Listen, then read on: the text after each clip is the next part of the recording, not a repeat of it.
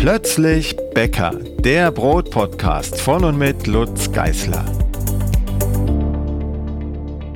Hallo und willkommen zur nächsten Podcast-Folge. Heute mit Teil 2 zum Thema Hefe. Wir hatten vor etlichen Wochen schon den ersten Teil aufgenommen mit Dr. Michael Quanz und Dr. Erik Pollmann von der Versuchsanstalt der Hefeindustrie e.V., einem gemeinnützigen Verein, der sich als Dienstleister für die internationale Backhefeindustrie versteht und schon ein paar Jahre auf dem Buckel hat, 1924 gegründet und er beschäftigt sich im Wesentlichen mit Analytik, mit angewandter Forschung, Weiterbildung, Kooperation, Beratung und auch Information. Und deswegen sitzen die beiden Herren heute nicht mir direkt gegenüber, aber ähm, aus Berlin zugeschaltet, um uns über Hefe zu informieren. Guten Morgen. Guten Morgen. Guten Morgen. Guten Morgen deshalb, weil wir das Ganze am Vormittag aufnehmen. Wir haben im ersten Teil über die Hefe allgemein gesprochen, was Hefe ist, wie sie hergestellt wird, welche grundlegenden Wirkprinzipien gelten, wie sie im Alltag verwendet werden sollte, idealerweise. Und heute wird es darum gehen, was in der Hefe passiert, wenn sie in den Teig fällt, aber vielleicht auch, wenn sie noch nicht mal im Teig ist, äh, welche Einflussfaktoren es gibt, wie wir vielleicht auch an der Hefe selbst ein bisschen schrauben können, um sie zu beeinflussen für unsere Zwecke. Und äh, wir starten einfach mit der ersten Frage, nämlich was passiert im Teig mit der Hefe? Also wir stellen uns vor, wir rühren Mehl und Wasser zusammen und geben ein bisschen Hefe hinein. Was passiert dann? Wir hatten ja letztes Mal schon gesagt, im Hefewürfel sind im Grunde die Nährstoffe für die Hefen drin, die sie brauchen. Ähm, beziehungsweise in den Hefezellen selbst, wenn ich das noch richtig in Erinnerung habe. Aber was passiert jetzt, wenn sich sozusagen die Nährstoffgrundlage ändert, wenn sich auch äh, bestimmte Konzentrationen verändern, also die Hefe in Wasser und in Mehl fällt? Ja, ähm, ich würde damit mal anfangen gerne.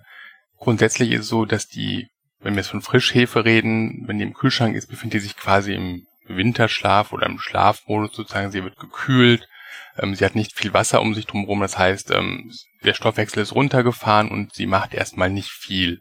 Im Laufe der Zeit würde sie schlecht werden, deswegen hält man sie nur ein paar Wochen lang selbst im Kühlschrank. Aber sobald man sie dann ähm, in den Teig packt, wird sowohl, wie Sie schon sagten, Wasser hinzugegeben. Das führt dann zur höheren Verfügbarkeit von Nährstoffen aus der Umgebung, auf verschiedenen Stoffen aus der Umgebung. Außerdem wird es wärmer die Wärme ist ganz wichtig, weil durch die Wärme dementsprechend auch die Stoffwechselvorgänge in der Hefe wesentlich schneller ablaufen. Wenn wir, wenn uns kalt ist, tun wir auch nicht besonders viel und wenn es wärmer ist, dann fühlt man sich auch wesentlich lebendiger. Und so ähnlich ist das für die Hefe dann auch. Das heißt, alle Vorgänge, die die Hefe durchführen kann, laufen dann bei höherer Temperatur schneller ab. Was die Hefe dann tut, wenn sie in den Teig kommt, ähm, irgendwie das Wachstum, von dem groß erzählt wird, ähm, das findet da eigentlich nur sehr begrenzt statt. Wir hatten das auch mal ähm, in der letzten Folge kurz angesprochen. Für ein wirkliches Wachstum, wo die Hefe ihre Masse vervielfacht, verdoppelt, verdreifachen würde, da, das sind Zeiträume, ähm, die jetzt im Teig normalerweise nicht vorliegen. Das ist keine Sache von, von Stunden, eher eine Sache von, von mehreren Tagen. Aber was wirklich dann passiert ist, dass die Hefe natürlich schon nee, sie schaut natürlich nicht, aber die Hefe nimmt wahr, was für Stoffe um sie herum dort befinden. Und das Dominanteste, von dem natürlich alle wissen und alle reden, dann ist normalerweise, dass sie äh, zusieht, was ist an Zucker für sie verfügbar aus dem Teig oder auch aus dem Mehl, was umgewandelt worden ist, aus der Stärke des Mehles. Und ähm, was kann sie davon dann in die Zelle aufnehmen und zu CO2 umbauen? CO2 ist das, was der Hauptzweck natürlich der Backhefenutzung ist. Aber die Hefe verwendet jetzt den Zucker nicht nur, um CO2 herzustellen, das ist das sofort Sichtbare, sondern außerdem bildet sie auch noch verschiedene andere Nebenprodukte. Ähm, was die meisten vielleicht noch wissen, dass sie auch Alkohol herstellt. Also wir würden dann Ethanol sagen, das ist der normale Alkohol, der auch im Bier und Wein vorhanden ist. Ein Teil davon ist auch für den üblichen Geschmack von Backwaren auch verantwortlich. Ähm, ansonsten können aber auch noch verschiedene Ester produziert werden. Das sind sehr aromatische ähm, Substanzen, die teilweise auch in die Richtung von Früchten ein bisschen gehen. In den kurzen Garzeiten sind diese Sachen meist nicht sehr dominant, aber je länger sie die Hefe einwirken lassen, umso eher bildet die Hefe auch solche Nebenprodukte noch. Außerdem werden auch noch andere Alkohole gebildet, also chemisch gesehen andere Alkohole, ähm, höhere Alkohole, die auch wiederum anderen Geschmack noch bewirken können. Ähm, das sind also verschiedene Produkte, die die Hefe aus dem Zucker bildet. Aktiviert wird sie, wie gesagt, durch die, durch das Auflösen in Wasser und die, die höhere Temperatur primär. Da hake ich gleich mal ein. Was ist denn der Hintergrund für die Hefe, das alles zu tun? Äh, das macht sie ja nicht, um unseren Teig zu lockern. Äh, davon weiß sie im Zweifel gar nichts. Äh, sie, welchen Antrieb hat sie, diese ganzen Vorgänge in, in Gang zu setzen? ist das eine Frage der Fortpflanzung oder hat sie einen anderen Hintergrund? Also primär ist es definitiv, dass sie in verschiedenen Aspekten, primär ist natürlich, dass ähm, aus der Umwandlung von Zucker in diesem Falle natürlich auch neue Biomasse gebildet werden kann. Es wird während der Produktion von, von Hefe wird sehr viel CO2 normalerweise produziert auch und nicht nur die Biomasse, aber natürlich reden wir hier von anderen Mengen, die dann umgesetzt werden. In dem Fall eines Teiges wird halt relativ für die Hefe relativ wenig CO2 produziert, aber diese Mengen sind natürlich vollkommen ausreichend für den Bäcker, um dann sein Gebäck äh, ausreichend aufgehen zu lassen. Hm, warum zum Beispiel der Ethanol produziert wird, ähm, zum einen ist das chemisch gesehen ähm, aufgrund der beschränkten Sauerstoffverfügbarkeit ähm, ein Grund. Der andere Grund, der aber auch angenommen wird, ist, dass natürlich, wenn man höhere Ethanolkonzentration in seiner Umgebung erzeugt, dann sorgt die Hefe sozusagen dafür, dass ähm, die Lebensbedingungen für andere, für die Konkurrenz ein bisschen eingeschränkt werden und für die Hefe halt dann günstig, weil die Hefe dann doch ähm, höhere Konzentrationen an Ethanol noch aushalten kann, bei denen andere Mikroorganismen schon gehemmt werden. Also sie, sie schafft sich quasi in der freien Natur, würde sie auf diese Weise ein bisschen ihre eigene Nische schaffen. Mhm. Ähm, das heißt, ich habe dann, wenn ich jetzt mal mir nur eine Hefezelle anschaue im Teig, so eine Art äh, Corona, also so eine Art ähm, ähm, ja, wie soll ich sagen, Saumhalo um, um die Hefezelle rum, die äh, konzentrierter äh, mit Alkohol versorgt ist oder äh, und, und dann in der Masse natürlich im ganzen Teig. Oder kann ich mir das anders vorstellen? Muss ich mir das anders vorstellen, dass da, wie, wie, wie sieht das dann aus? Also die, die Alkoholkonzentration würde sich ja jetzt in meiner Vorstellung äh, von der Zelle weg äh, immer äh, erniedrigen, also kleiner werden. Genau, das ist auch der Fall. Und ähm, im Maßstab eines Teiges, von dem wir jetzt reden, bei den üblichen Einwirkzeiten werden sie jetzt ja auch keine 20% oder keine 10% Ethanol um die Hefezelle herum erhalten. Aber wenn sie Hefe sehr lange auf Zucker sitzen lassen, ist es kein Problem, auf über 5% Ethanol zu kommen. Das kennen sie aus Bier, das kennen wir aus Wein.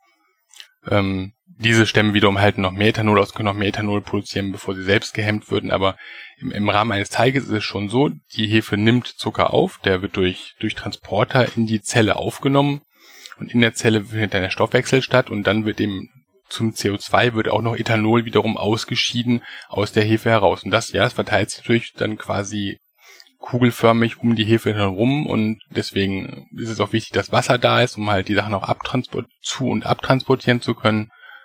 Außerdem ist natürlich auch dementsprechend wichtig, dass der Teig gut durchmischt ist, mit der natürlich homogen ist, mit alle Stoffe möglichst bei der Hefe überall verfügbar sind. Genau. Mhm.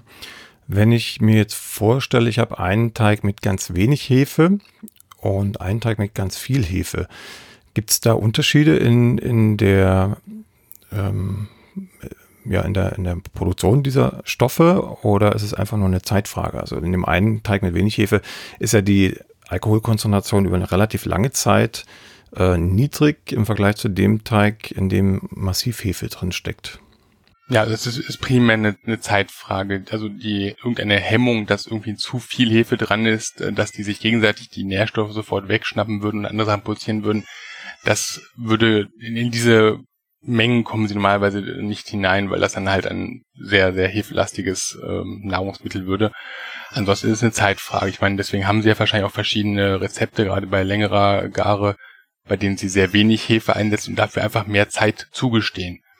Und wie schon gesagt, es ist dann nicht nur Ethanol, der produziert wird, sondern auch andere Alkohol und Ester, äh, die sie wahrscheinlich aromatisch auch zu schätzen gelernt haben die dann eher zum Vorschein kommen, weil die normalerweise halt einige Stunden brauchen im Stoffwechsel, bis diese Stoffwechselwege eingeschaltet werden, während bei der klassischen industriellen Backhefe natürlich der ganz, die ganz klassische Funktion von Zucker zu CO2 umwandeln der schnellste Stoffwechselweg ist, auf den die Hefen natürlich ausgelegt sind. Mhm. Wenn ich jetzt an Vorteige denke, da hatten wir ja, wie gesagt, schon mal in der letzten Folge ganz kurz was angerissen. Ähm, da verwende ich ja auch relativ wenig Hefe, also bei, bei, nicht bei den klassischen kurzen Vorträgen, die nur eine halbe Stunde stehen, wo die Hefe, sagt man immer so, äh, im Bäckersprech aktiviert wird, sondern ähm, lang, lang geführte Vorträge, die 12, 24 Stunden irgendwo stehen, teilweise auch Tage im Kühlschrank. da äh, hatten Sie, Herr Quanz, damals schon gesagt, äh, das dient gar nicht so sehr der Vermehrung der Hefe, sondern äh, der Anpassung des Stoffwechsels an die neue Umgebung, also an Mehl und Wasser. Äh, Gibt es da noch mehr zu, zu sagen? Also ist sozusagen dieser lange, lange äh, Fermentationszeitraum auch geeignet dafür, den Hefen mehr Nahrung zur Verfügung zu stellen, weil ja enzymatische Prozesse stattfinden und die, die viel Zeit haben und nicht in kurzer Zeit ablaufen können oder müssen? Also es gibt tatsächlich bei den, gerade bei den kalten, kalt geführten Teigen gibt es den Effekt, dass äh, bestimmte Metabolite aus der Hefe in kalter Umgebung äh, leichter in den Teig abgegeben werden. Ein Beispiel dafür ist das Glutathion, was tatsächlich in der kalten Temperatur, also etwa Kühlschranktemperaturen bis 10, 15 Grad, äh, mehr in den Teig abgegeben wird als bei höheren Temperaturen, wie zum Beispiel den Gär, den eigentlichen Gärtemperaturen. Das ist aber tatsächlich eher eine, eine passive ähm, Abgabe und äh, die machten sich insbesondere die äh, französischen Bäcker zu, äh, zunutze. Dort werden ja Baguette-Teige durchaus über Nacht äh, kalt geführt und äh, die, der Gewinn, den man von diesem Verfahren hat, ist, dass es eine Elastizitätssteigerung des Teiges gibt, eine Formstabilität des Teiges, ähm, nicht nur in den Handwerksbäckereien, sondern auch in den industriellen Bäckereien. Mhm. Wie sieht es aus mit den enzymatischen Prozessen? Also wenn ich jetzt einen Vorteig habe, der eine halbe Stunde steht und einen, der 24 Stunden steht, meinetwegen auch kalt, ähm, haben die Enzyme ja in meiner Vorstellung mehr Zeit, Stärke in Zucker zu spalten und damit den Hefen auch im Grunde mehr, mehr Nahrung zu geben. Spielt das eine Rolle, also eine spürbare Rolle, oder ist das einfach jetzt nur eine theoretische Überlegung? Enzymatische Prozesse sind natürlich immer sehr stark temperaturabhängig. Das mhm. heißt, äh, gerade bei äh, den ASE-Prozessen, also sprich ähm, Amylase, ähm, Invertase und Maltase-Prozessen. Also Amylase ist ja das Enzym, was letztendlich die Stärke ähm, verzuckert in, in äh, Maltose. Und die Maltase ist das Enzym, was die Maltose, das Disaccharid dann weiter spaltet zu Glucose. Äh, das sind Prozesse, die natürlich in der Wärme besser laufen. Ähm, die Vorteige, die jetzt eher Kurzzeit stehen, werden ja auch warm gelagert, genau aus dem Grund, so dass man also tatsächlich äh, das Maximum an Mehl, Zucker, also an Maltose verfügbar macht. Bei den kalten Führungen ist, wie gesagt, weniger die eigentliche enzymatische Aktivität, sondern eher so eine Art Diffusionsprozess entscheidend. Das ist auch temperaturabhängig, ähm, wie gesagt, offensichtlich ist die, speziell beim Glutathion, äh, die Wirksamkeit der, äh, der Freisetzung etwas höher bei den kalten Temperaturen, obwohl die, der Diffusionstransport natürlich auch wieder temperaturabhängig ist. Mhm. Zu den genauen Prozessen, wie man sich das auch bildlich vorstellen kann, äh, was da in und außerhalb der Zelle passiert, komme ich gleich nochmal äh, drauf zurück. Ich würde nochmal äh, den Sprung zum Thema ähm, CO2-Entwicklung und auch äh, die Rolle des Sauerstoffs machen. Da hatte Herr Pollmann vorhin äh, schon kurz was angesprochen. Ähm, wir, wir, hatten ja gesagt, äh, der Sauerstoff ist relativ schnell aufgebraucht und dann verändert die Hefe ihre, ähm, ja, wie soll ich sagen, ihre Reaktion im, im Bioreaktor. Ähm, gehen wir davon aus, wir haben die Hefe frisch, frisch in den Teig gegeben. Da ist jetzt durch das Kneten, Mischen äh, relativ viel Sauerstoff da. Wie lang wirkt dieser Sauerstoff und was passiert mit Hilfe des Sauerstoffs und was verändert sich, wenn er dann aufgebraucht ist? Hm. Ich kann ja natürlich jetzt nicht sagen, wie lange die wie lange der Sauerstoff wirklich verfügbar ist, weil wir zum, zum einen natürlich unseren Fokus nie auf dem Teig selbst haben, mhm. zum anderen habe ich auch keine Untersuchungen dazu.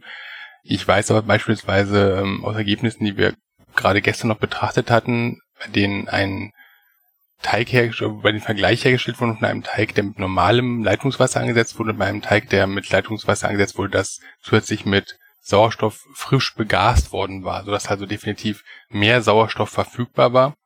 im Wasser und natürlich auch dementsprechend mehr Sauerstoff im Teig drin war, dass dann wirklich das Gärvolumen des, des gesamten Teiges, dass das erhöht war.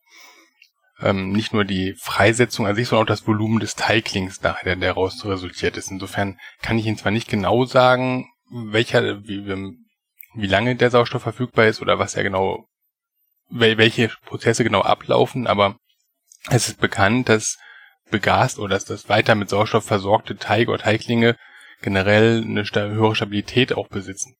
Was aber auch noch bekannt ist, dass definitiv, ähm, was Sie von sich selbst auch kennen, wenn Sie den Teig zwischendurch einmal kneten oder falten, wie Sie wahrscheinlich sagen, mhm. wie ich gehört habe, ähm, dann haben Sie auch eine höhere Verfügbarkeit, nicht nur von zusätzlichem Sauerstoff wieder und natürlich auch neuem Durchmischen mit Nährstoffen, aber es wird dadurch eben neuer Sauerstoff auch in den Teig hinzugegeben.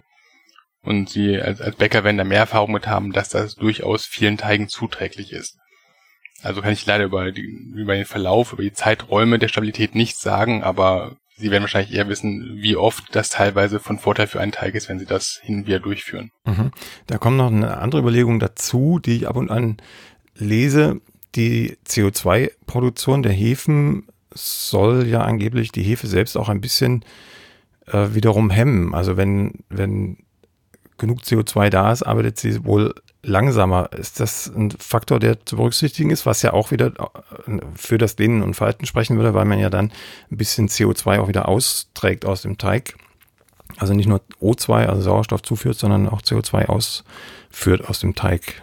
Mir ist nur der, der quasi lineare Verlauf bekannt. Mir ist bis auf das, bis zum Schluss, wenn irgendwann der, der Zucker aufgebraucht ist oder irgendwann der, der maximale Zeitpunkt erreicht ist nach mehreren Stunden, dass dann irgendwann eine Reduktion der CO2-Freisetzung einsetzt, aber bis dahin habe ich eher einen linearen, quasi linearen Verlauf der mhm. CO2-Bildung im Kopf, die keinerlei Hemmung oder Inhibierung darstellt.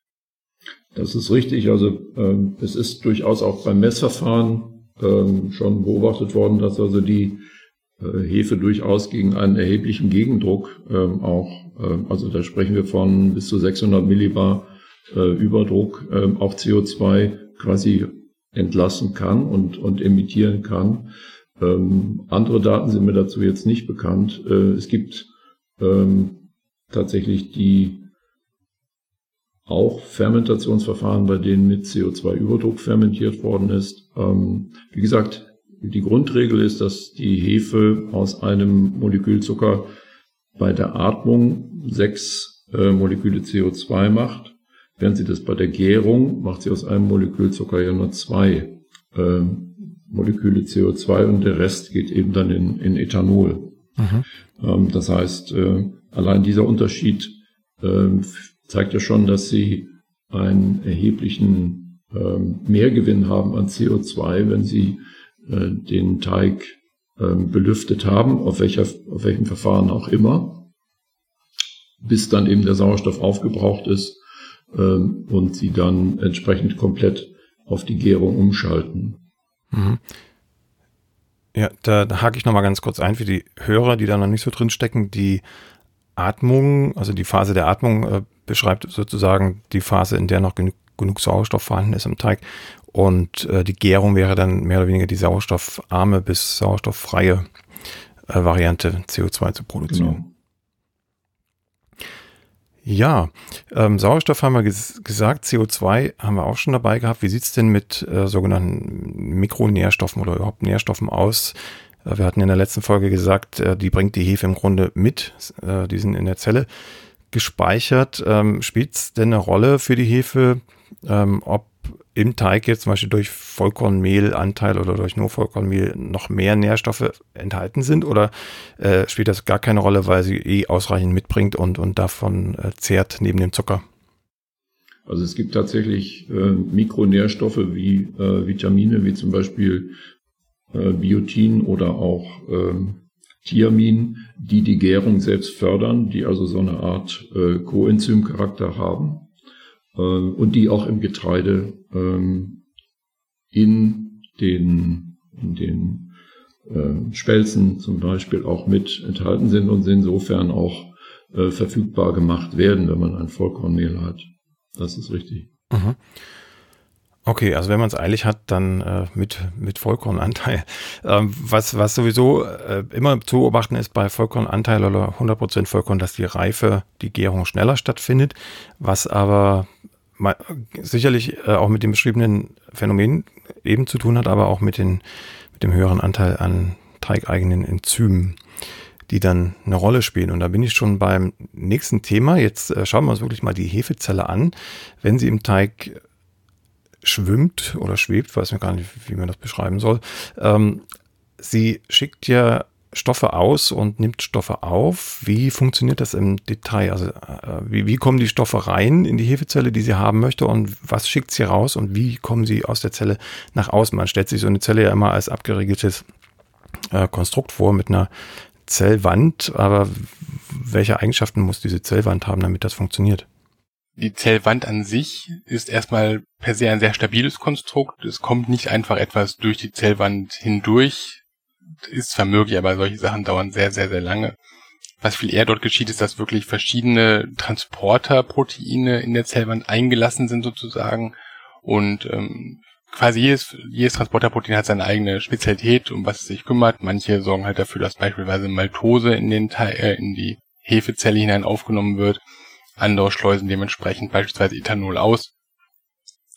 Ähm, das sind quasi die Mechanismen, die dafür sorgen, dass die Zelle zwischen äh, in, im Inneren und zwischen der Außenumgebung verschiedene Konzentrationen an Stoffen beibehalten kann. Ansonsten würde sich natürlich irgendwann Gleichgewichte einstellen und die wären allgemein eher ungünstig für die Hefe. Mhm.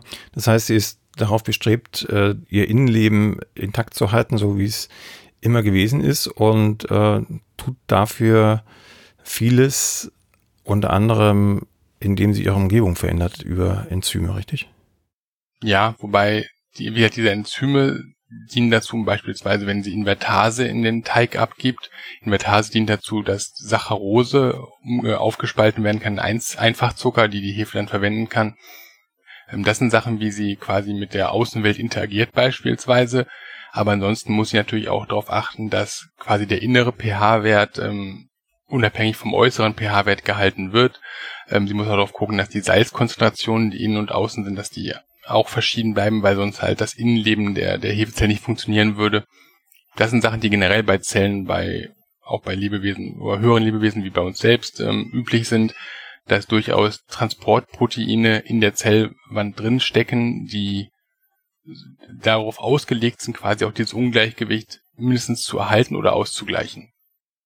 Mhm. Jetzt hatten wir vorhin schon äh, kurz das Stichwort Glutathion, ein Stoff, der zum Beispiel die Teigelastizität verbessern kann und eher im Kalten abgegeben wird oder besser im Kalten abgegeben wird. Es gibt ja noch andere Stoffe, äh, Glycerin, da kommen wir nachher noch kurz drauf zu sprechen, oder eben die Enzyme. Ähm, werden auch diese Stoffe, also abseits der Enzyme, ähm, über Transportmittel, wie Sie sie nannten, äh, rausgegeben oder funktioniert das noch auf andere Weise? Also das Glutathion ist äh, ein Tripeptid, das heißt, es ist zusammengesetzt aus äh, drei Aminosäuren und das wird durch die Fusion in die äh, Umgebung abgegeben. Das ist kein aktiver Transport, wie es zum Beispiel bei der, der Zuckeraufnahme wäre oder bei ähm, anderen osmotisch relevanten Substanzen. Ähm, Herr Pollmann hatte es schon erwähnt, dass es da um den internen äh, äh, Togor geht, also um den internen Druck geht, äh, der durch Salze oder eben auch durch, durch Zucker wesentlich stärker beeinflusst wird als durch Aminosäuren. Das heißt, ich kann durchaus über meine Zutaten, also zum Beispiel Zucker und Salz, steuern, was die Hefe und in welchen Mengen und wie sie es abgibt. Das ist tatsächlich ähm, vorhin ja auch schon gesagt worden. Es gibt ein, eine, eine Sensorik, die letztendlich äh, der Hefe signalisiert, dort sind ähm, höhere Zucker äh, im Teig und es findet dann eben eine aktive Freisetzung von den äh, in den ähm, äußeren Bereichen der Zellwand oder genauer gesagt in der, in der Plasmamembran vorliegenden Enzymen statt, also in dem Fall die Invertase oder auch äh, die Maltase. Es gibt aber eben auch ein, ähm, noch einen, äh, einen pH-Mechanismus, in dem die Hefezelle versucht, den internen pH-Wert, äh, der sich ja durch die CO2-Atmung auch verändern kann, entsprechend ähm, auszugleichen, sodass es eine, ein Optimum für die Enzymaktivität in der Hefezelle gibt. Mhm. Dann bleiben wir doch gleich mal bei diesen Einflussfaktoren Stellschrauben. pH-Wert hatten Sie gerade angesprochen. Ähm, ich lese ab und an, dass äh, Hefen relativ pH-tolerant arbeiten, insbesondere wenn es um Sauerteighefen geht. Ähm, ist das generell so? Also kann ich von der Hefe erwarten, dass sie in einem sauren Teig, ich, also ich meine jetzt wirklich nur die Backhefe, von, von der Sie ja im Grunde äh, bei Ihnen in, in der Institution äh, immer sprechen, ähm, kann ich erwarten, dass diese Hefe auch in einem angesäuerten Teig die gleiche Arbeit tut wie in einem, naja, sagen wir un ungesäuerten Teig, mehr oder weniger neutralen Teig vom pH-Wert her? Davon können Sie ausgehen. Also die ähm, Sauerteige werden ja nach äh, sogenannten Säuregraden auch eingeteilt. Äh, die entsprechen einem bestimmten pH-Fenster. Ähm, Sauerteige können also bis zu drei, bis zum pH-Wert von 3,5 absäuern durch, durch die entsprechenden Milchsäurebakterien und die Hefe kann das dann äh, tatsächlich, kann auch bei diesen pH-Werten die entsprechende äh, Gärungsleistung und Alkohol- und Aromabildung dann auch durchführen. Äh, die Überlebensgrenze für Hefen ähm, liegt bei etwa äh, unter zwei. Es ist also durchaus möglich, ähm, Hefe auch ähm, sehr sauer zu lagern, was auch in der Hefeindustrie äh, zum Teil genutzt wird, ohne Qualitätseinbußen. Aha. Kritischer ist es tatsächlich, wenn Sie in den ähm, schwach-basischen Bereich äh, oder basischen Bereich kommen, dann alles, was oberhalb von pH 7 liegt, ähm, hat schon nennenswerten Einfluss auf die Gärleistung. Bis in den alkalischen Bereich hinein, dann würde die Hefe also tatsächlich äh, ihre Gärung auch einstellen. Mhm. Na gut, in die Verlegenheit kommen wir zum Glück nicht beim Brotbacken. Ähm, ein anderer Punkt ist der Wassergehalt, also das frei verfügbare Wasser im Teig. Die Bäcker sprechen ja von Teigausbeute, also die Wassermenge bezogen auf die Mehlmenge, die sie zugegeben haben. Ähm, hat das einen Einfluss? Also aus der Praxis heraus kann ich schon sagen, ja ähm, was die Teigreife angeht, aber das kann ja bei der Hefe immer noch ein bisschen anders aussehen, bei der Hefe, direkt bei der Hefezelle. Also wenn ich einen Teig mit viel Wasser ansetze, verändert das die Arbeit der Hefe im Vergleich zu einem festen Teig? Man spricht ja von der Wasseraktivität. Es geht darum, ob wie viele andere Substanzen sich im Wasser noch befinden, die unter Umständen eine Art von Druck auf die Hefe aufbauen würden.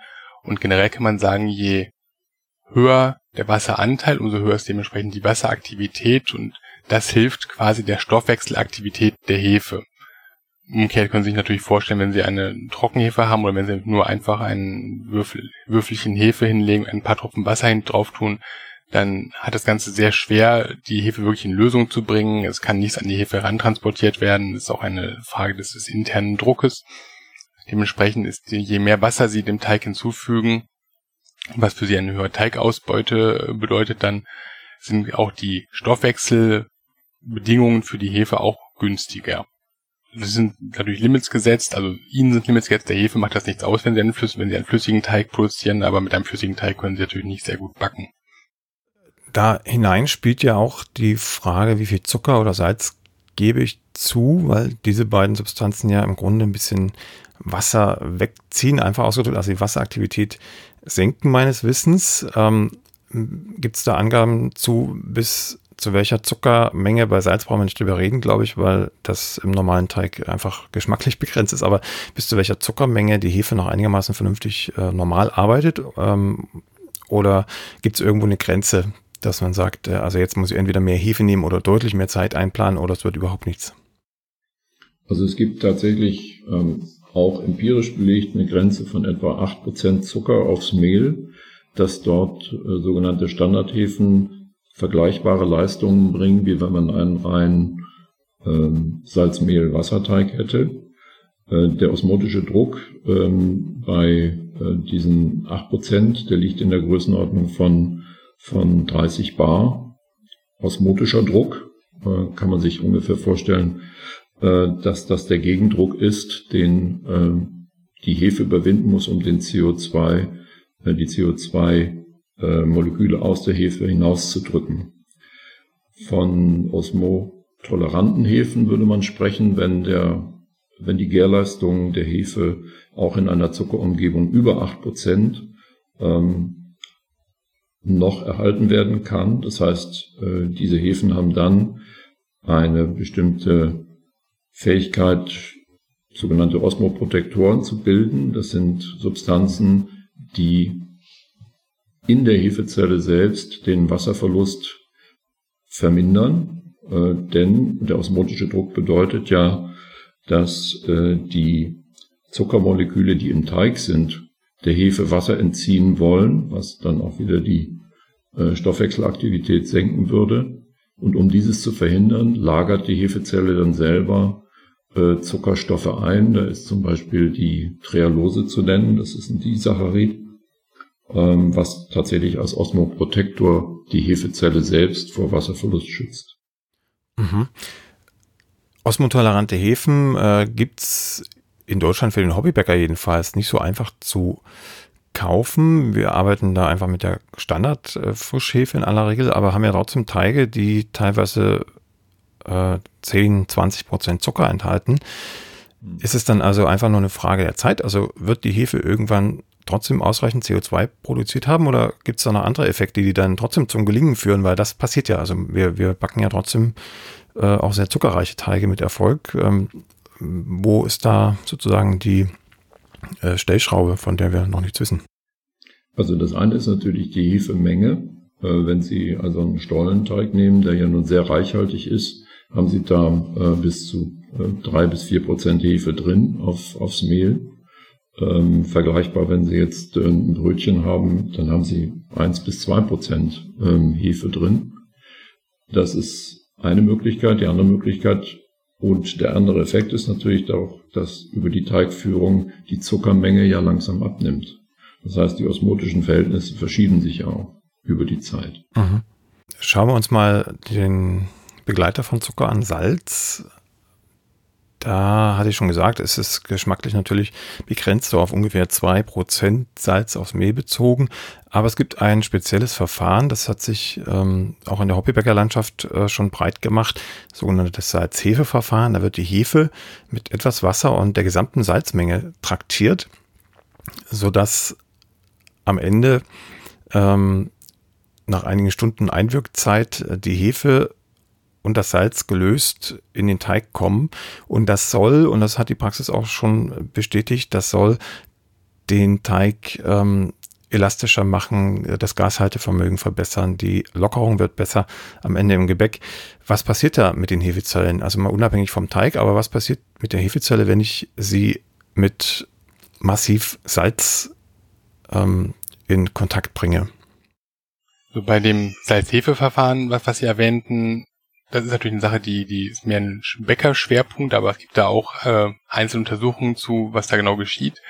Und zwar ist es so, dass die Hefe, wenn sie die eine Weile in osmotisch starkem, äh, osmotisch anstrengenden Bedingungen stehen lassen, was ja nur durchaus diese Salzkonzentration bedeuten würde, dann lagert sie, produziert sie und lagert Glycerin ähm, in ihre Zellwand ein. Heißt, sie stellt Glycerin her, das wird in die Zellwand eingelagert. Das erlaubt der Hefe dann diese Bedingungen besser auszuhalten. Und nach dem, was wir soweit gelesen haben, wird dann später, wenn sie Hefe halt das Gleichgewicht eingestellt hat, wenn sie sich darauf, ähm, wenn sie das eingestellt hat dementsprechend, und sie geben sie dann in ihren Teig zurück, weil sie sagen, okay, unser, unsere Reifezeit der, der Hefe dort ist beendet. Wenn sie dann in den Teig zurückgeben, ändern sich natürlich die Bedingungen für die Hefe. Sie stellt auf einmal fest, okay, es ist viel weniger Salz in meiner Umgebung, weil das Salz natürlich verdünnt worden ist, verteilt worden ist im restlichen Teig. Dann stellt sie fest, dass sie das Glycerin gar nicht mehr benötigt in ihrer Zellwand dementsprechend und gibt es dann ab in den Teig. Und wenn sie das Glycerin wiederum in den Teig abgeben, ähm, dann ist das Ergebnis für den Teig, zumindest was mir von, von Bäckern mitgeteilt worden ist, ist, dass der Teig eine wesentlich bessere Teigstruktur ähm, erhält. Glycerin kann auch Wasser binden, dementsprechend kann mehr Wasser aufgenommen werden, beziehungsweise kann das aufgenommene Wasser ähm, besser gebunden werden und führt dazu, dass der Teig dann eine angenehmere oder bessere Struktur erhält. Mhm. Ähm, das führt mich jetzt automatisch zur Frage, liegt es denn konkret am Salz oder äh, kann ich könnte ich, jetzt ist eine theoretische Überlegung, Gedankenspiel, könnte ich theoretisch dafür auch Zucker nehmen, weil der hat ja eine ähnlich äh, ähm, mal Wasser, wasserabziehende Wirkung äh, wie Salz, also wird den osmotischen Druck ja auch erhöhen. Grundsätzlich ähm, würde der osmotische Druck durch Zucker erhöht werden, aber zum einen wird der Zucker natürlich verbraucht, das heißt die Hefe baut ihn um. Ähm, sie kann daraus auch äh, zu einem gewissen Teil produziert sie auch immer Glycerin. Glycerin ist also ein übliches Nebenprodukt der des Hefestoffwechsels oder Hefezuckerstoffwechsels. Aber die, der Zucker würde definitiv erst verwendet werden, um CO2 herzustellen, Biomasse herzustellen, auch, auch etwas Ethanol herzustellen. Das wäre also nicht die effizienteste Methode. Ich vermute mal, dass das der Grund ist, warum sich dieses Salzhebeverfahren ähm, bei Ihnen durchgesetzt hat. Dann das führt mich noch zu einer anderen Frage, und zwar äh, zu den äh, Möglichkeiten, die Hefe ähm, zu, zu töten. Oder die Frage, passiert das überhaupt? Kann das passieren? Also wenn ich die jetzt wirklich äh, massiv mit Salz traktiere oder mit, mit Zucker, also äh, schlimmstenfalls äh, in, in, Salz einlege oder in Zucker einlege, diese Hefezelle, ähm, nimmt sie mir das übel? Also wird sie irgendwann kaputt gehen oder ist das einfach äh, ja, eine Überlebenskünstlerin und äh, kommt damit auch klar? Nein, es gibt tatsächlich ähm, Bedingungen, abhängig vom, vom Salzgehalt, die, die, die letal sind für die Hefe. Denn wie gesagt, Salz außerhalb der Hefe entzieht der Hefe ja ähm, das notwendige Wasser, also innerhalb der Zelle notwendige Wasser für die dort ablaufenden enzymatischen Reaktionen. Und es gibt in der Hefeextraktherstellung ähm, tatsächlich Verfahren, äh, wo man von einer äh, Plasmolyse spricht. Die fängt etwa bei 10% Salzgabe ähm, auf Hefe, jetzt mal reine Hefe mhm. an. Ähm, und äh, was also dazu führt, dass tatsächlich die, das Innere der Hefe dann auch mit dem Wasser ähm, ausgeschleust wird. Das sind natürlich Punkt, äh, äh, Betriebsbedingungen sozusagen, die beim, beim Backen äh, nicht erwünscht sind und auch nicht, äh, nicht eingestellt werden. Also zehn Prozent Salz, äh, das wird, denke ich, kein gutes Geschmackserlebnis sein.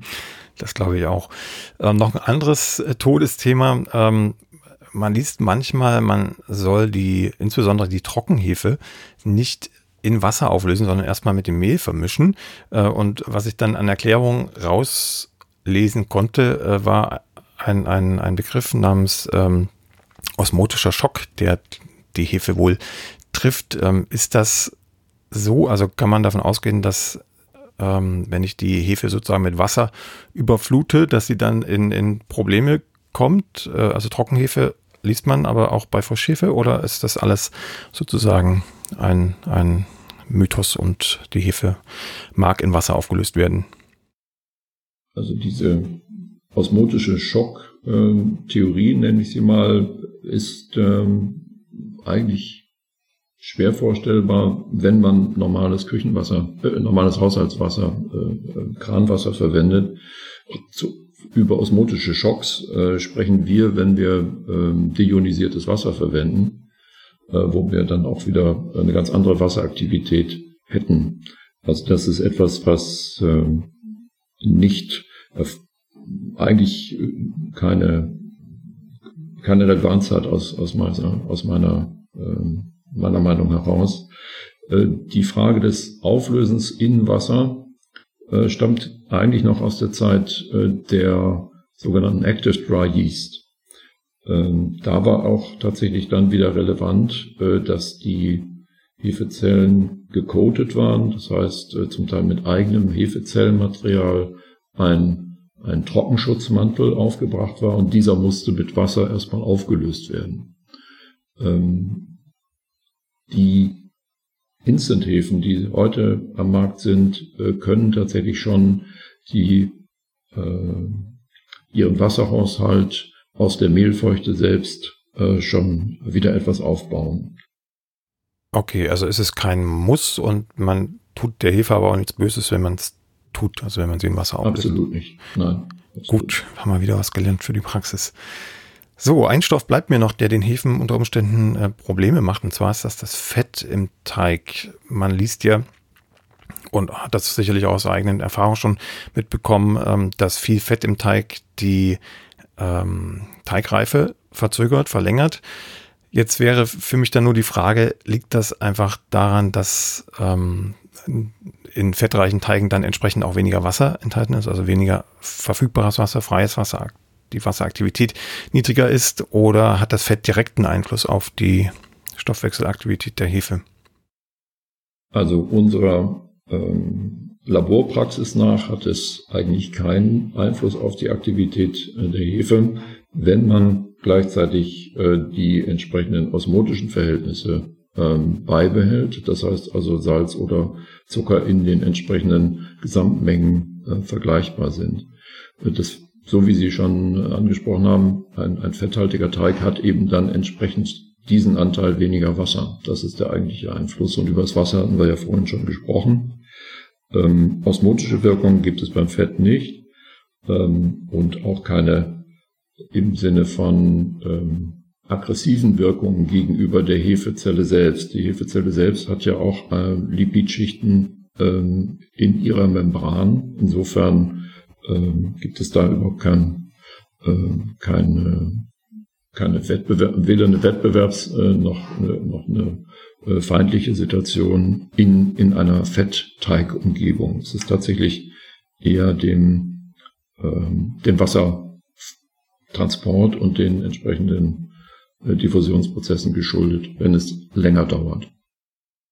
Wir haben jetzt schon ein paar Hefen angesprochen, Active Dry Yeast, Instant Hefe, äh, Frischhefe, osmotolerante Hefen. Ähm, da scheint es also eine weite Welt zu geben. Also nicht nur die klassische Packhefe, die wir hier kennen in Deutschland.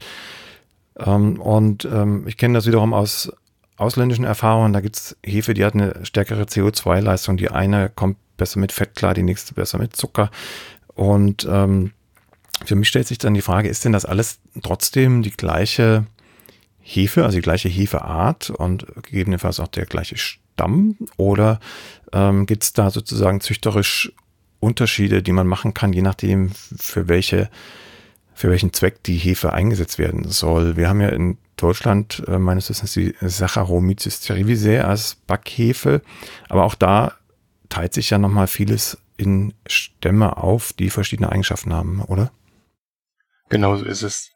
Ähm, meines Wissens ist äh, Saccharomyces cerevisiae die einzige Hefe, die regulär als Backhefe verwendet wird. Das heißt, alles, was sie erhalten, alles, was sie zum Backen als Hefe einsetzen werden, ähm, wird Saccharomyces cerevisiae sein. Die Unterschiede liegen wirklich sowohl in verschiedenen Stämmen, wobei diese Stämme auch genetisch sehr nah verwandt sind. Also man würde da nicht von großen Unterschieden sprechen, auch wenn sie im Teig vielleicht große Unterschiede feststellen. Aber da sind zum einen wirklich verschiedene Stämme, die halt bestimmte Stoffwechselwege stärker oder weniger stark bestreiten. Wie Herr Quanz erwähnte, bei osmotoleranten Hefen äh, handelt es sich halt dann um Hefen, die osmotisch anspruchsvollen Umgebungen gegenüber wesentlich ähm, optimaler ausgestattet sind oder sich selbst dementsprechend ähm, anpassen können. Dementsprechend gibt es auch ansonsten aber auch noch Möglichkeiten, wie sie bei der Herstellung der Hefe verschiedene Parameter wählen können, um die Hefe verschieden ähm, vorzubereiten. Sie können dementsprechend zum einen schauen, wie stark Sie die, wie viel Proteine Sie in die Hefe hinein äh, geben. Sie können auch gucken, wie die osmotischen Bedingungen in der Fermentation, also heißt in der Backhefe-Herstellung sind, um anzupassen, gegebenenfalls, ähm, dass die Hefe stärker oder schwächer vorbereitet ist darauf, wenn sie auf ähm, osmotischen Druck im Teig stößt. Es gibt auch noch die Vorbereitung auf bestimmte schwache Säuren, äh, denen man im Teig ähm, begegnet, teilweise wenn sie auch zur Haltbarmachung von industriell hergestelltem Brot geeignet sind. Aber all das ist Saccharomyces cerevisiae ähm, und die verschiedenen Stämme sind der eine Aspekt und die verschiedenen, wie man sagen, Formulierungen sozusagen, ja, sind die andere Sache. Mhm. Der, als dritter Punkt die der unter die Unterscheidung zwischen der Instant ähm, Aktivtrockenhefe, der Aktivhefe, aktiven Trockenhefe und der Presshefe, das sind erstmal alles nur Verpackungsmethoden sozusagen. Das heißt, die Hefe an sich ist erstmal die gleiche. Sie könnten aus einer Backhefe grundsätzlich auch, also aus einer Frischpresshefe können Sie auch eine Trockenhefe machen. Allerdings lässt sich das verschieden gut herstellen, je nachdem wie die Hefe halt hergestellt worden ist, äh, produziert worden ist. Ansonsten, was beispielsweise den Proteingehalt angeht. Aber grundsätzlich hat die Nutzbarkeit für einen Teig ist erstmal unabhängig davon, ob ähm, von der Darreichungsform, also ob es eine Trockenhefe oder eine Presshefe wäre. Mhm. Das heißt, ich habe äh, sowohl Möglichkeiten über die Züchtung, also über die verschiedenen Stämme, die Eigenschaften zu verändern, als auch über den Herstellungsprozess innerhalb eines Stammes. Das kann man so sagen, wobei der früher wurde der, der Schwerpunkt vor allem auch auf die, die um, Fermentations-, also die Herstellungsbedingungen gelegt. Ähm, aber die Stämme haben auch einen, einen sehr großen Einfluss und das ist auch der, der, die primäre Auswahl, die getroffen wird. Also man wählt den Pass, oder der Hersteller wählt den passenden Stamm für den Zweck aus und sieht dann zu, dass die Produktionsbedingungen gut angepasst sind an das Ziel, was die Hefe nachher erzeugen soll. Mhm. Wie kann ich mir das praktisch vorstellen? Ähm, der Hefezüchter hat dann in seinen Schälchen verschiedene Zellen von verschiedenen Stämmen. Wie kriegt er dann raus, welcher Stamm welche Eigenschaften hat? Also wird das dann jeweils äh, vermehrt und dann tatsächlich äh, im Backversuch äh, sozusagen äh, die, die Eigenschaft rausgekitzelt oder gibt es da andere Wege? Also so haben sie das vielleicht äh, vor langer Zeit einmal gemacht, aber heutzutage haben sie, ähm, wenn sie halt beispielsweise in irgendwelchen Kulturröhrchen dann ihre ja aufbewahren, dann wissen sie schon, dieses gesamte Röhrchen mit, mit, mit vielen Milliarden oder Billiarden von Zellen äh, wird alles aus der gleichen Ursprungs einer Ursprungszelle erzeugt worden sein. Dementsprechend, ähm, wenn sozusagen nur durch Zellteilung entstehen, ist dann die, die asexuelle Fortpflanzung. Das heißt, dass alle Tochterzellen, die daraus kommen, die gleiche genetische Ausstattung besitzen. Dementsprechend würde er sagen, dieses Kulturräuchchen ist alles derselbe Stamm. Da gibt es keine Unterschiede, das ist alles gleich. Und er weiß dementsprechend, ähm, wenn ich von diesem Stamm halt eine Ab Abimpfung vornehme, ähm, habe ich halt auf jeden Fall diesen Stamm, den ich verwendet habe. Da kann man natürlich dann Testfermentationen mitmachen. Da kann man Backhefe daraus herstellen und dann Teigtestungen vornehmen, um zu schauen, ähm, wofür dieser Teig am besten geeignet, oder wofür diese, Entschuldigung, wofür diese Hefe am besten geeignet ist. Aber diese Sachen sind alle schon geschehen, das ist schon gemacht worden. Das heißt, heutzutage haben, wenn Sie in einer normalen Backhefefabrik vielleicht zwei oder drei Stämme auf Vorrat haben, je nachdem, was die Fabrik halt so produziert, ähm, dann wird für den entsprechenden Produktionszweck wird halt ähm, eine bestimmte Probe halt ausgetau aufgetaut, die wird dann mal bei minus 80 Grad gelagert und dann wird ähm, im Schüttelkolben, wird im Labor, wird dann die, werden mehr Zellen, mehr Hefezellen gezüchtet. Das Ganze kommt dann in einen Fermenter und wie wir schon in der letzten Folge besprochen haben, wird dann halt volumenmäßig immer weiter hochskaliert, um halt dann produzieren zu können. Ja, aber der Schritt davor, also wir haben jetzt dieses Röhrchen, aber was passiert denn davor? Also irgendwer muss ja auswählen, dieser Stamm ist es, der hat die Eigenschaften, die ich gern haben möchte und der andere Stamm ist es vielleicht nicht. Wie, wie funktioniert das? Also wo, woran sehe ich, welcher Stamm welche Eigenschaften hat?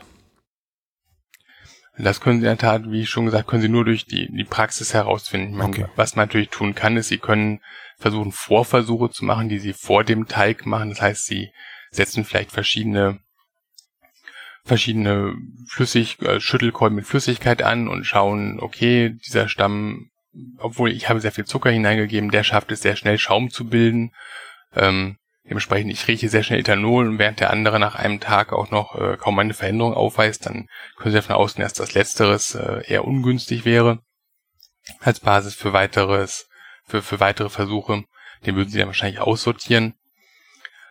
Aber ähm, die reine Auswahl, ein, so ein Screening, wo Sie verschiedene Stämme unter, oder verschiedene Kandidaten untersuchen, das ist definitiv eine Sache, ähm, da werden sie Praxisversuche durchführen müssen. Das würde man vielleicht dann nicht im 150 Kubikmeter Maßstab machen, sondern man würde das im, im Labormaßstab vielleicht ein halbes Kilo Hefe erzeugen und damit einige Versuche anstellen. Und dann würde man das vergleichen mit dem, was man schon an, an Stämmen hat. Und wenn man dann feststellt, okay, diesen Stamm, den wir jetzt hier haben, der hat äh, interessante Eigenschaften, dann würde man da gucken, ob der sich auch in der Praxis weiter durchsetzt.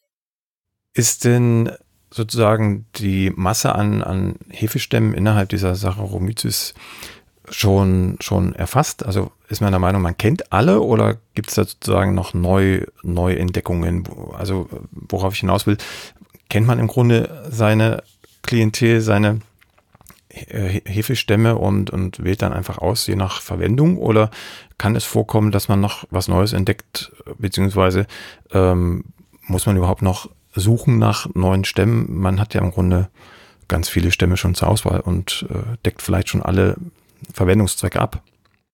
Also was in der Praxis geschieht, ist, dass nicht mehr nach neuen Stämmen gesucht wird, in dem Sinne, dass man jetzt in der Natur herumlaufen würde, um weitere Backhäfen zu finden. Steht einfach die Saccharomyces cerevisiae, die man beim Backen verwenden, die hat schon eine ähm, wesentlich fokussiertere genetische Ausstattung oder wesentlich fokussierteren Stoffwechsel als jetzt die Saccharomyces cerevisiae, die sie äh, von irgendwelchen Früchten herunterkratzen würden. Bei denen ist es schon so, dass der, dass sie nicht so eine starke Triebkraft benutzen würden.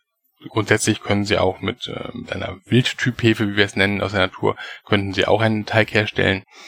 Aber die wäre wesentlich weniger effizient als das, was sie als Backhefe jetzt hier erhalten. Wenn die Hersteller jetzt aber sagen, okay, wir haben unsere, unsere üblichen etablierten Stämme, wir möchten nach Verbesserungen schauen, dann würde man meistens eher gucken, ähm, was man aus diesen Stämmen heraus vielleicht züchten könnte, dass man versucht, vielleicht diese Stämme miteinander zu rekombinieren. Ähm, das kann man sich dann vorstellen, dass durch bestimmte ähm, Ernährungsbedingungen die Hefen dazu gebracht werden, Sporen zu bilden, Ascosporen und diese kann man dann unter bestimmten Bedingungen neu zusammenführen. Das ist dann im Gegensatz zu der, der asexuellen Fortpflanzung, die ich vorhin genannt hatte, ist dann eine sexuelle Fortpflanzung und bei dieser sexuellen Rekombination können natürlich zwei Hefestämme können Eigenschaften, Eigenschaften rekombinieren, wie wir das ja auch von, von, von höheren Organismen kennen dementsprechend. Das ist eine Methode, wie man aus bestehenden Stämmen ähm, neue Stämme mit neuen Eigenschaften hervorbringen könnte. Aber wie gesagt, also die heutigen Änderungen finden nicht mehr statt, dass man draußen neue Stämme suchen würde, zumindest nicht neue Saccharomyces cerevisiae Stämme, sondern man würde versuchen, aus dem vorhandenen Material, was man hat, ähm, gegebenenfalls interessante oder bessere Kandidaten zu erzeugen. Was wäre denn ein kleines Gedankenexperiment, wenn wir vor, weiß ich nicht, vor 100 äh, oder 150 Jahren, als die Hefezüchtung gezielt anfing, äh, gesagt hätten, vielleicht nehmen wir nicht die Saccharomyces, sondern äh, eine, andere, eine andere Hefe und beginnen die ähm, zu domestizieren, also auf unsere Bedürfnisse anzupassen bzw. weiter zu züchten. Wäre denn heute theoretisch, das ist natürlich wirklich sehr, sehr hypothetisch, äh, wäre denn heute eine ähnlich starke Backhefe im Handel zu finden, die nicht Saccharomyces heißt? Also theoretisch ist auf jeden Fall vorstellbar, dass man auch einen anderen Stamm oder eine, eine andere Spezies, einen anderen, ähm, eine andere Pilzspezies, eine andere Pilzart domestiziert hätte, so wie bei der Backhefe ja auch viele andere Stoffwechselaktivitäten weggezüchtet worden sind oder zumindest sehr stark reduziert worden sind, ähm, alles hin zu zur Produktion von von Trieb äh, von CO2 aus Zucker wäre es auch bei anderen Hefen vorstellbar gewesen ähm, ist natürlich schlecht absehbar, wie stark die heutige Hefe dann, diese alternative Backhefe, wie sie nannten, wie stark die jetzt vom Trieb her wäre. Ähm, natürlich hat ist Saccharomyces cerevisiae damals ausgewählt worden, weil die die besten besten Grundausstattungen mitgebracht hat sozusagen. Und es ist jetzt schlecht planbar, wie hoch man eine alternative Hefe bringen könnte. Aber grundsätzlich sind die Methoden, die man verwendet hat dafür. Damals hat man zu Beginn hat man meistens einfach nur ausgesucht, wenn auf einmal ein, ein, ein Badge besser funktionierte als letztes Mal, dann hat man ähm, sich dafür etwas aufgehoben und hat das äh, in Zukunft weiter benutzt. Ähm, da hat man noch keine Züchtung vorgenommen, dass man genau drauf geguckt hat, was auf genetischer Basis passiert wäre. Ähm, was heute, was ich erwähnte mit der Rekombination, das sind Sachen, wo man schon genauer hinschauen kann und auch sagen kann, okay, wir möchten, wir suchen jetzt einen Kandidaten, der in diesem Bereich Veränderungen enthält, dass da wären definitiv effizientere Züchtungsmethoden heutzutage möglich. Aber wirklich vorherzusagen, auf welchem Niveau man ankommen würde, ange, angekommen hätte sein können, ähm, ist jetzt schwierig. Mhm. Jetzt komme ich noch einmal zurück zur Züchtung selbst. Äh, wir hatten ja schon so als Hauptkriterium die CO2-Leistung ähm, besprochen. Also darum geht es ja im Grunde, möglichst schnell viel CO2 in den Teig zu pumpen wäre es denkbar, beziehungsweise ist es vielleicht auch schon, äh, vielleicht nicht gängige Praxis, aber in, in manchen Firmen eine Überlegung, ähm, auch andere Stämme zu züchten, die vielleicht ein bisschen weniger CO2-Leistung haben, aber dafür andere Qualitäten, also zum Beispiel äh, mehr Geschmack in den Teig bringen.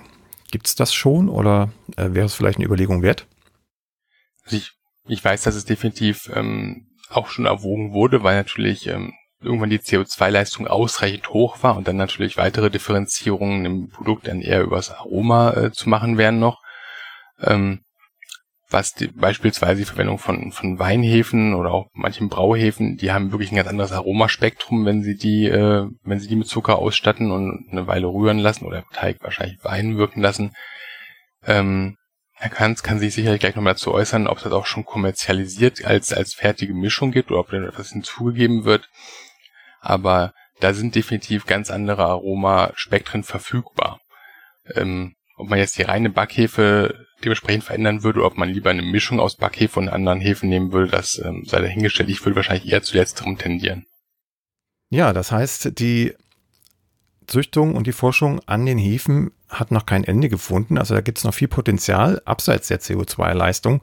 Und um uns nochmal äh, zurückzuführen, äh, wie es angefangen hat mit der Bäckerei mit Hilfe von Hefen, möchte ich einmal Johann Georg Krünitz zitieren. Der hat 1789 den 22. Band der ökonomischen Enzyklopädie veröffentlicht und darin schreibt er, wenn man zu viel oder zu alten Sauerteig genommen hat, so schmeckt das Brot danach und ist säuerlich. Hat man aber zu viel oder verdorbene Bierhefen genommen, so ist das Brot sauer und bitter, im Munde kleberig und noch weit schlechter als das so mit schlechtem Sauerteig eingemacht worden.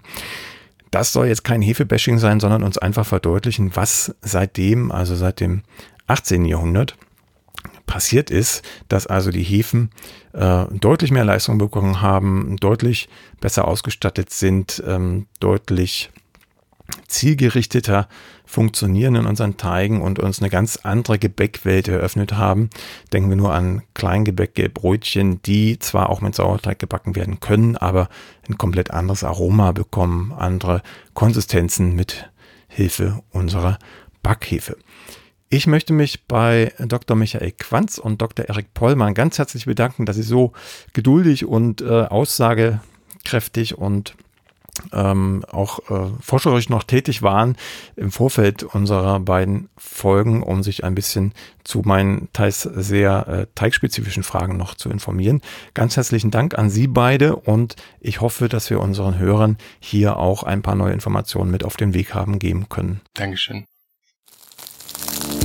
Die nächste Folge von Plötzlich Bäcker, dem Brot-Podcast, gibt es ganz bestimmt. Wenn du bis dahin meine Arbeit am Blog oder für diesen Podcast unterstützen möchtest, dann klicke dich auf plötzblog.de slash unterstützen. Vielen Dank.